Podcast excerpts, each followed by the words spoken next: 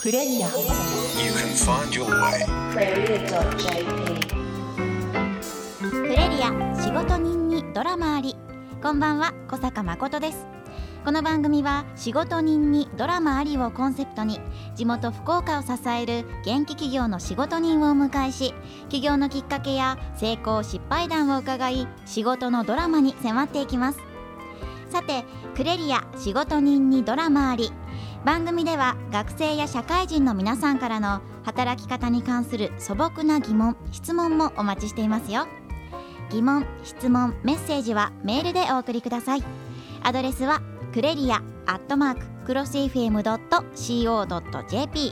CREREA アットマーククロス FM.co.jp です。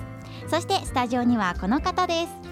こんばんは。クレリアアドバイザーの持田由里子です。持田さん今週もよろしくお願いします、はいよろしくお願いします。あの今日うん、11月21日はうん、インターネット記念日またなんですって。どこから調べてくると？あの1969年のこの日に、今のインターネットの原型となったうん。アーパネットってものがあるらしいんですけど何それ？ARPA って書いてアーパネット。これが公開実験されたことにちなんで、11月21日はインターネット記念日に制定されているそうです。私なんか今自分で紹介しながらだいぶ頭にクエスチョンマーク飛んでますけど、ほとんど意味がわからんかったもんね。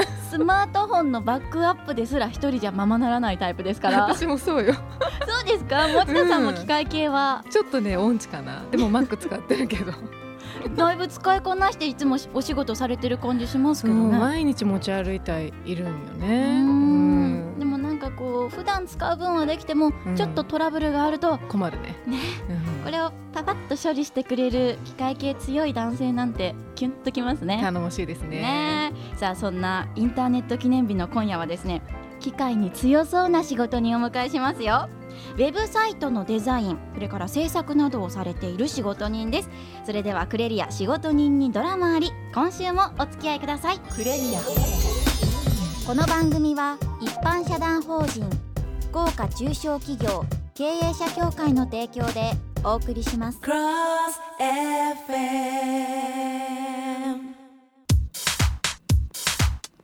クレリア仕事人にドラマあり。それでは持田さん今週の仕事人のご紹介をお願いします。はい。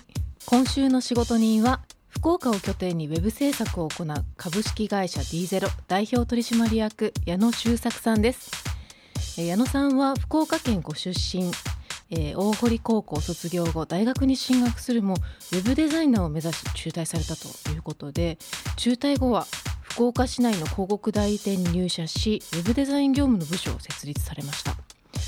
その後23歳でフリーランスデザイナーとして独立。24歳で現在の会社の前身となる有限会社 D ゼロを設立されました。デザインの勉強をせずにこの業界に入ったという矢野さん。今夜は独自のスタイルでここまで道を切り開いてきた仕事に矢野さんの裏側に迫ってみたいと思います。というわけで今週は株式会社 D ゼロ代表取締役の矢野修作さんにお越しいただきました。矢野さんよろしくお願いします。よろしくお願いします。よろしくお願いします。おしゃれですね。は先ほどはストールを巻かれていましたし、いはいちょっとニットっぽい生地のジャケットですか？そうですね。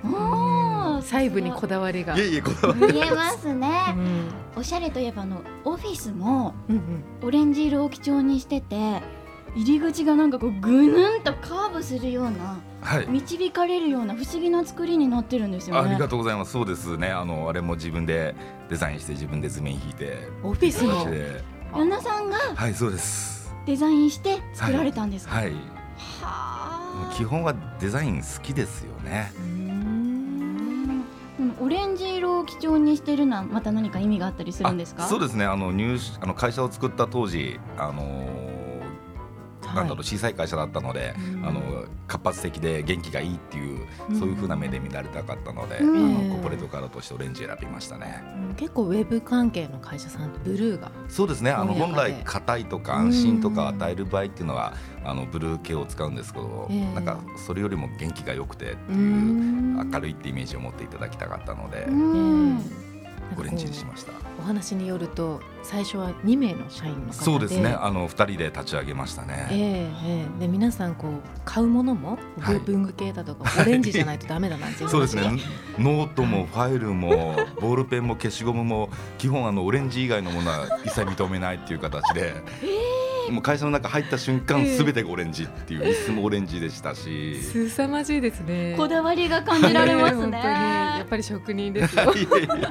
見た目ももちろん気になるんですが中身を聞いていきたいと思います、はい。株式会社 D ゼロどんな会社なんでしょうか？えっとまあ簡単に言いますと、えっと、ホームページをあの制作してる会社です。うんうん、はいあのホームページっていうと本当に今どこのお店も会社も持ってますし、ね。私なんかもやっぱ何か気になるとそこのホームページ見てはい、チェックしてみたり、うんこう顔みたいなものですもんね。そうですね。あのやっぱり伝達手法のもう大いなる大きい一つのものになりましたうね。ん。もう持ってないとこう信頼だとか。今詳細不明とか言われることもありますね。ですよ。あるのないのっていうような。関わってきますよ。ねウェブサイトを作る流れとしては、はい D0 さんではこう企業とかまあお客様とはいまずどういうものにしようかっていうはい話し合いをして、もちろんですそこから制作に入るんですよね。一つのウェブサイト作るのに大体どれぐらいかかるものなんですか？それ必ず聞かれる実は質問なんですけど、はい。えっ、とホームページ規模としましてはそうですねあの本当10万20万円程度の簡単な、あのホームページからえっ、とうん千万のプロジェクトっていうのもありますので一概には言えないんですけど、会社案内のホームページをあのちょっとした会社のホームページぐらいでしたらお客様とのやり取りとか原稿の準備もふ含めて1か月半から2か月ぐらいが一つの目処になってくるんではないかなと思います。今まで一番長くかかったっていうウェブはえっと企画から企画スタートもう受注して今から進みますっていうところから、えー納品してリリースまで1年ちょっとっていうのありますね。季節が春夏秋冬を巡るぐらい。そうですそうです。でもそれでもやっぱり D0 さんはお仕事が早いっていうイメージがすありがとうございまあすっ。て私前職で実はお取引をさせていただいてたこともあったのでうん本当に早いのよ D0 さんって。ブ関係ってやっぱその納期っていうのが大変そうっていうイメージがあうんりますけどね。ただ当社の場合その営業っていうジャンルの人間がいないいませんのでもうクリエイターが直に動きますので、うんそこであのコミュニケーションはだいぶ早くはなってきますね。営業の方がいらっしゃらないってことは社員さんが全員クリエイター。はいそうなると新しいお仕事ってどうやってつなげていくんですか？えー、とそうですね。ご紹介をいただいたりお声をかけていただいたりっていう、あただその我々当社の場合のその企業資産というか何が仕事なのかってやはり作るっていうところが仕事ですので、うん。あの物を売るっていうところではなくて作る仕事なので営業する時間があるなら技術の向上であったりとか、あの勉強をしていきたいっていう形ではありますね。ーやっぱり発注する側からするとこうクリエイターの方が直接来てくださってでそこで細かいところまで専門用語とかも入ってきますけど、はいこう伺ってくださることで出来上がりが見えてくるんですよね。そうですね。あのコミュニケーション大事ですからね。ですもしそこにこう他社さんとかだと営業を挟んでこられる方もいらっしゃるわけですけどそうするとこうワンクッションあることで、まあタイムロスもあるしそうですね。うん、本当はこう仕上げたいのに違ったものになっちゃうとかあるんで、あのもちろん営業さんっていうのはうん。営業さんですごく大事な仕事で、こううん。まだどういうものが作るか決まってないっうんていうような状態でしたら、まあ営業さんだったりが大事ですしあとはそのテレビの媒体だったりラジオの媒体だったり紙の媒体とか、うん。いろんな媒体をセットであキャンペーンを行うとか、うん。ホームページを絡めていくときは絶対必要なんですけど、まあ、うん我々はもうホームページを作るって決まってる部分なので、そこの部分に関してはあの営業を雇わずに30人近いスタッフいますが、うん全員クリエイターでやってますね。うんどうですか？クリエイターばかりが集まっていると会社の中の雰囲気ってなんかこう独特なものがあったりするんですかね？そうですねあのまずあの会社の中の雰囲気よりも飲み会がちょっと独特かもしれないですね。ええどんなっていうのが風にですか？体育会系のりがいないので、はあおとなしいです。どんなどんな飲み会なんですか。はいあのお前飲めよみたいなノリは一切ないですし、うんもちろんあの会話は盛り上がりますけど、はいそのバカやったりとかはしゃいだりっていうのはあまりないですし、ええあとそんなに遅くまで飲まないですね。一時あの会社の飲み会忘年会でも一次会で終わることとか十分にありまます。さか皆さん終電で帰る系ですか？そうですね。知的な感じの、はねえであの帰るという人間は誰も引き止めないです。はあ、飲む場所もスタイリッシュな感じがしますね。ああそうですね。そあのそんなにおしゃれじゃないです。だからそのそういう意味と会社の中もあの、はい。皆さんが思われてるよりは多分おとなしい黙々とした感じですがうん。ただやはりあのコミュニケーションが頻繁に起こってるんであの休憩スペースみたいなとことかもありますしちょっとコーヒー飲んだりお菓子食べたりしながらやってる人もいますね矢野さんの起業のきっかけを教えてください。起業のきっかけ？うん、そうですね僕実はあの会社を作りたいと思ってあの会社を作ったタイプでもないですし、あうんの社長になりたいと思って社長に今やってるタイプでもなく、あうの単純にデザイナーになりたかったんですよ。デザイン子供の頃からの夢だったんですか？えーっとそういうわけじゃないですね。あのーたまたまあの僕実はすごいあの無気力な学生時代を過ごしてて あの卒業後もあの高校卒業後も、うん。あのはい。進学なんてねっていう感じでだらだら毎日過ごしてたタイプだったんですが、うんあのまあ、そんな中先輩からもらったパソコンをちょっと触ってあのちょっとこう人に頼まれてポップみたいなものを作った時にすごく褒めてもらったんですよ。うん、その経験が、はい。もうそれでなんか僕はこの仕事をしたいと思うようになってもう毎晩のようにものを作ってましたし、うんでもデザイナーになりたいっていうのがその専門学校とかデザインの勉強をしてないのでデザインになるためのハードルがすごく高かったと思うんですよね。その分やっぱりデザイナーになりたいって思いは強かったですね。デザインの勉強されてない状態でそうですねお仕事を始められたんですか？えー、とずっとあの学生時代にデザイナーになりたくて自分で作品作って、はい。なんかちょっとバーを借り切って個展をしてみたりとかそういう活動はしてましたし作品作りはしてましたけど、ええその学校でデザインを学ぶとかそういうことは一切なかったですね。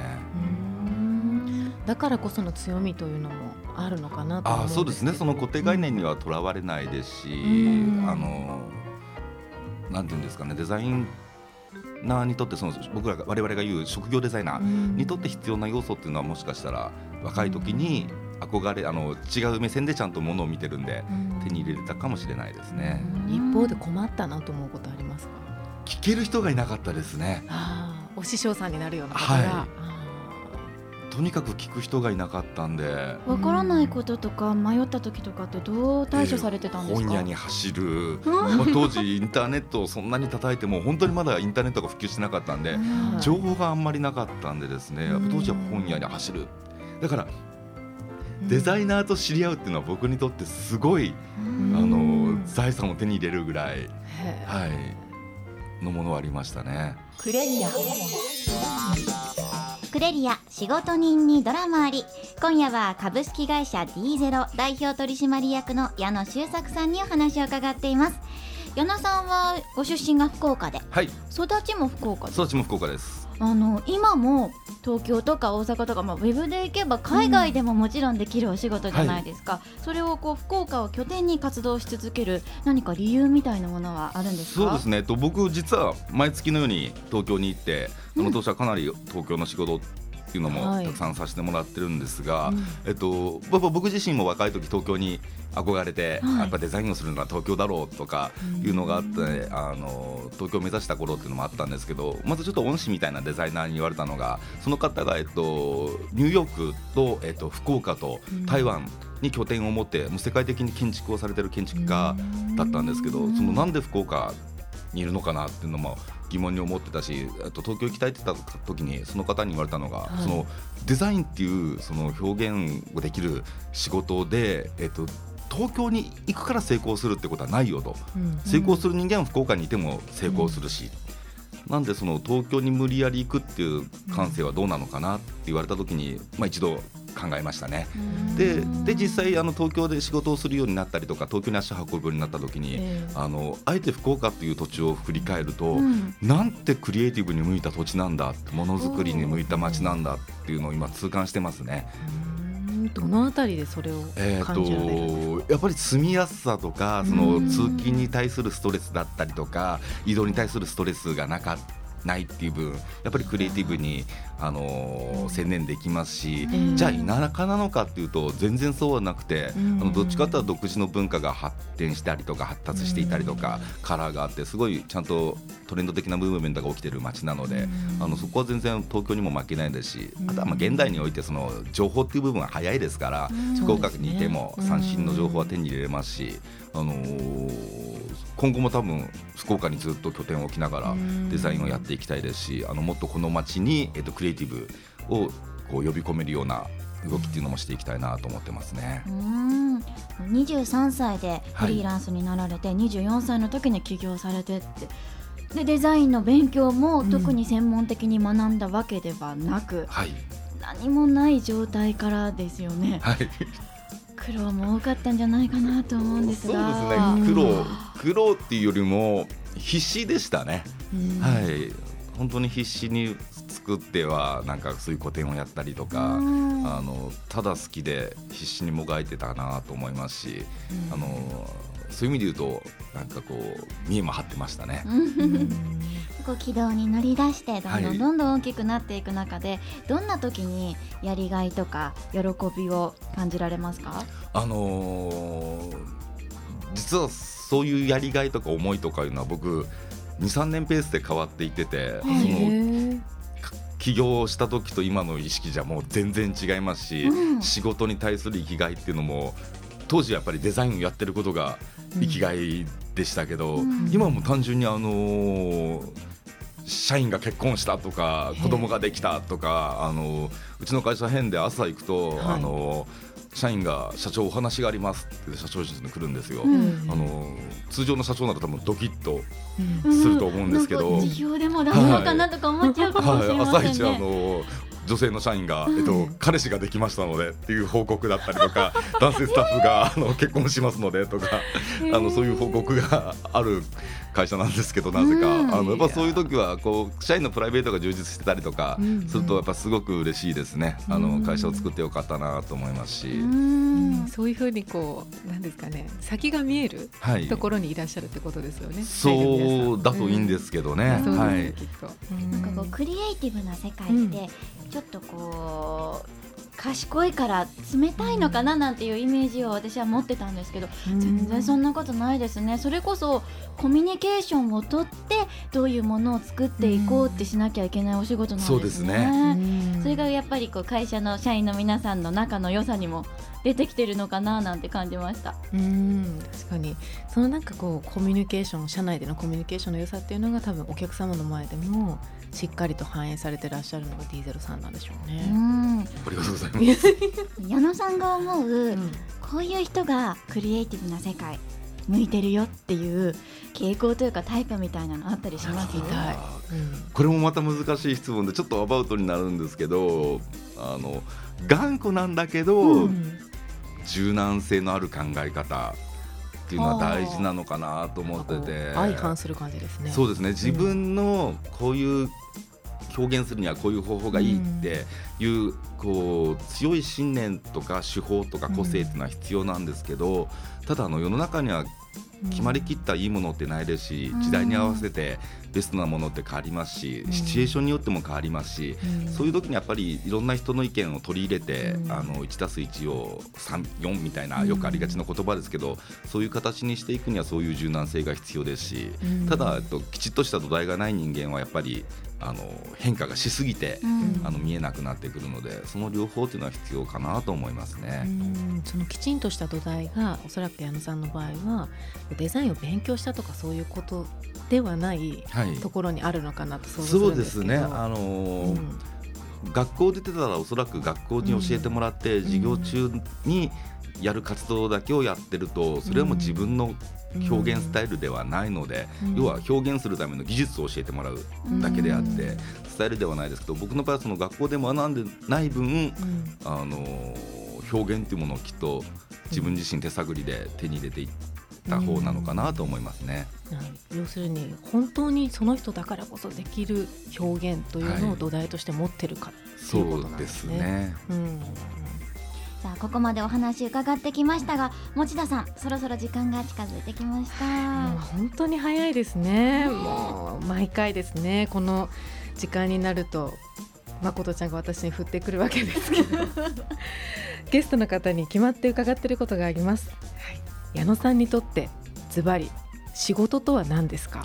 仕事とはこれもまた先ほどお話しさせてもらったそのはい。3年4年ペースでその独立した時会社を作った時、えー、と社員が増え出した時、はい。えー、と会社が軌道に乗ってきた時、うん。今って考え方が違うんですけどうん。ただ、えっと、そういう意味で言うと僕というものを表現する時に常に、あの会社とか仕事っていうものは付き添ってて、うん。あのもっとこうしたいなとかああしたいなっていう思いもありますし、はい。えっと、育てていかなきゃっていう思いもありますし、うん。ただその反面その僕自分自身を振り返った時に、うん。あの今の僕がいるのはきっと会社だとか仕事っていうツールを通して僕が育ったんだろうなと思うと、うん。仕事に育ててもらったなと思いますし、うん。そのなくてはならない存在多分僕から仕事今取っちゃうと何も残んないんでそういう意味で言うと良きパートナーですし、うん。そういうことをひっくるめて言うと僕にとって仕事は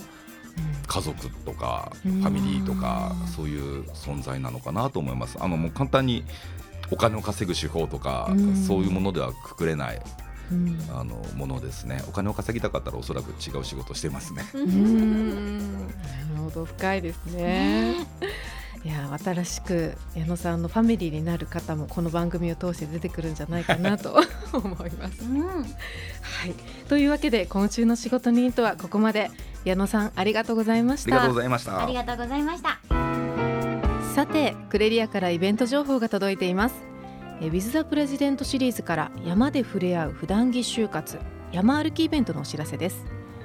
え11月23日土曜日久留米市の高良山に経営者と学生とで山登りを行うイベントが実施されます。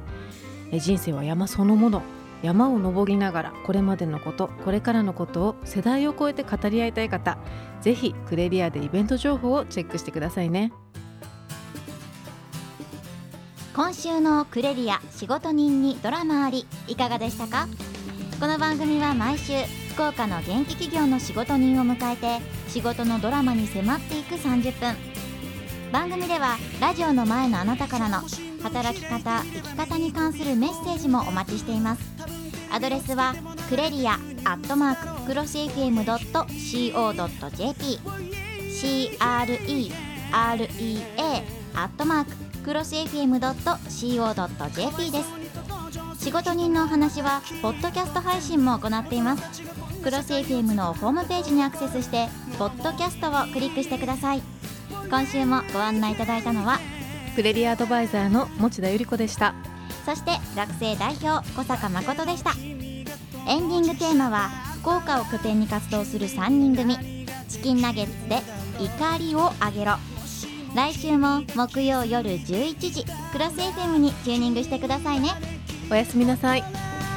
声出して叫べ大声で叫べ胸の中のシグナルをこの番組は一般社団法人福岡中小企業経営者協会の提供でお送りしました。恐れずに怒り上げるんだ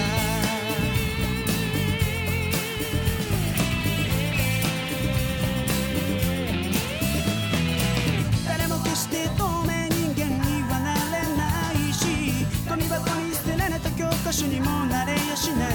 Oh yeah yeah Oh yeah.